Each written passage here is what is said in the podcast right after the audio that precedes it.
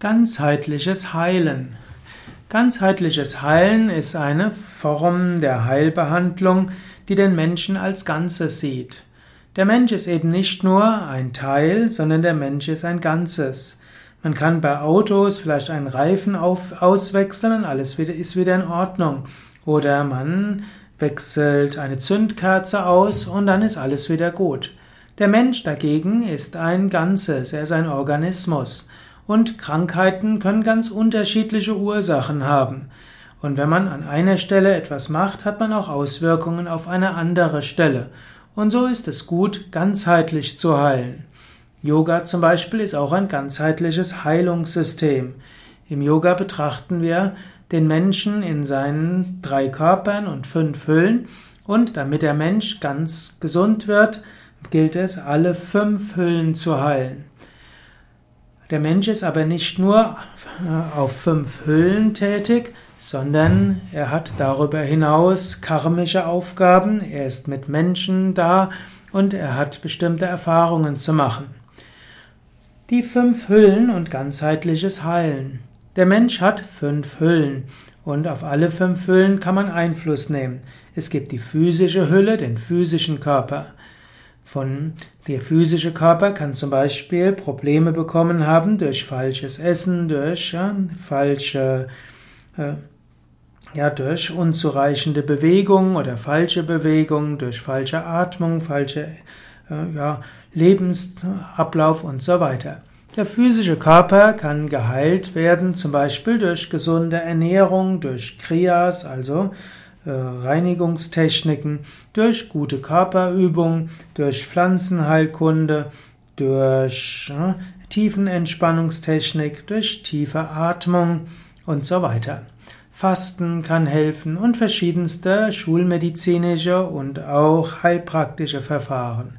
Man sollte aber eben nicht nur auf den physischen Körper wirken. Es gibt dann noch die Pranamaya Kosha, die Energiehülle. Um ganzheitlich zu heilen, muss man auch eine positive Auswirkung haben auf die Energiehülle. Im Yoga geschieht das auch wiederum durch Atemübungen, Pranayama, durch Asanas, Yogastellungen, durch Entspannungstechniken, auch durch Mantras. Man kann aber auch auf die Energiehülle wirken durch, äh, durch Energieheilung, durch Prana-Heilung, durch Akupunktur, durch Homöopathie und verschiedene andere Energiemedizin. Die dritte Kosha ist Manomaya Kosha, das ist die emotionale Hülle. Von ihr können auch vieles ausgehen. Also, wenn Menschen einen Groll haben oder Ängste haben oder Traumata haben, kann das auch eine Auswirkung auf die Physis haben. Und so gilt es auch auf der emotionalen Ebene zu heilen. Im Yoga gibt es dort Techniken wie Mantras singen, wie Meditation, wie Achtsamkeitsübungen und Entkultivierung von Selbstliebe, auch uneigennütziges Dienen und letztlich auch Asana so ausüben, dass die Emotionen heilen und geöffnet werden können. Vierte Ebene des ganzheitlichen Heilen beim Yoga ist die intellektuelle Hülle, die Vijnanamaya Kosha. Letztlich ist das der Sinnkontext. Der Mensch hat das tiefe Bedürfnis, einen Sinn in seinem Leben zu sehen. Wenn einem das Leben sinnlos erscheint, dann wird man psychisch und bald auch physisch krank. Gerade wenn die Sinnkontexte kollabieren durch ein schlimmes Ereignis oder durch einen Verlust oder auch durch etwas, was man als unrecht, ungerechtigte äh, Behandlung ansieht, dann kann das ziemlich schlimm sein. Und so gehört zum Yoga auch dazu, dass man sich bewusst bin, wer bin ich, woher komme ich, wohin gehe ich, was ist der Sinn des Lebens. Und im Yoga wollen wir den Sinn so tief gründen, dass er nicht erschüttert werden kann, egal was geschieht. Im Yoga sagen wir, der tiefste Sinn des Lebens ist, zu Gott zu kommen. Wir sind aber auch hier, um zu lernen, wir sind hier, um spirituell zu wachsen, wir sind hier, um Kräfte zu entfalten, wir sind hier, um etwas zu bewirken, und wir sind auch hier, um viel zu lernen und Erfahrungen zu machen. Und jeder Einzelne hat dann auch konkrete Aufgaben und einen konkreten Sinn im Leben. Seinen konkreten Sinn im Leben in der jetzigen Situation zu ergründen, gehört zu den tiefen Aufgaben eines spirituellen Heilens.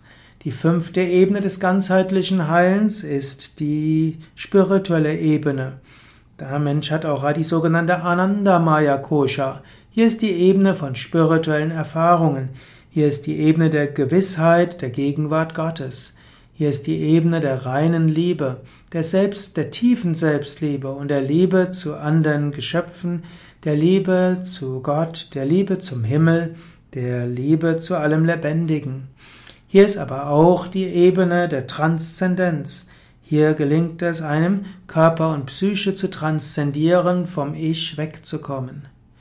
Die höchste Ebene des ganzheitlichen Heilens geht sogar über diese Ebene hinaus, das Verschmelzen mit der wahren Natur, Atman genannt, Gott genannt.